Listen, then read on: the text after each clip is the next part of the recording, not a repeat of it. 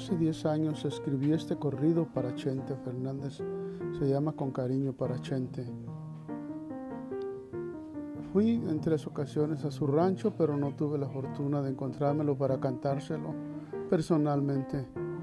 Ahora por medio de este podcast lo estoy mandando para ver si lo llega a escuchar, para darle ánimos y que siga adelante.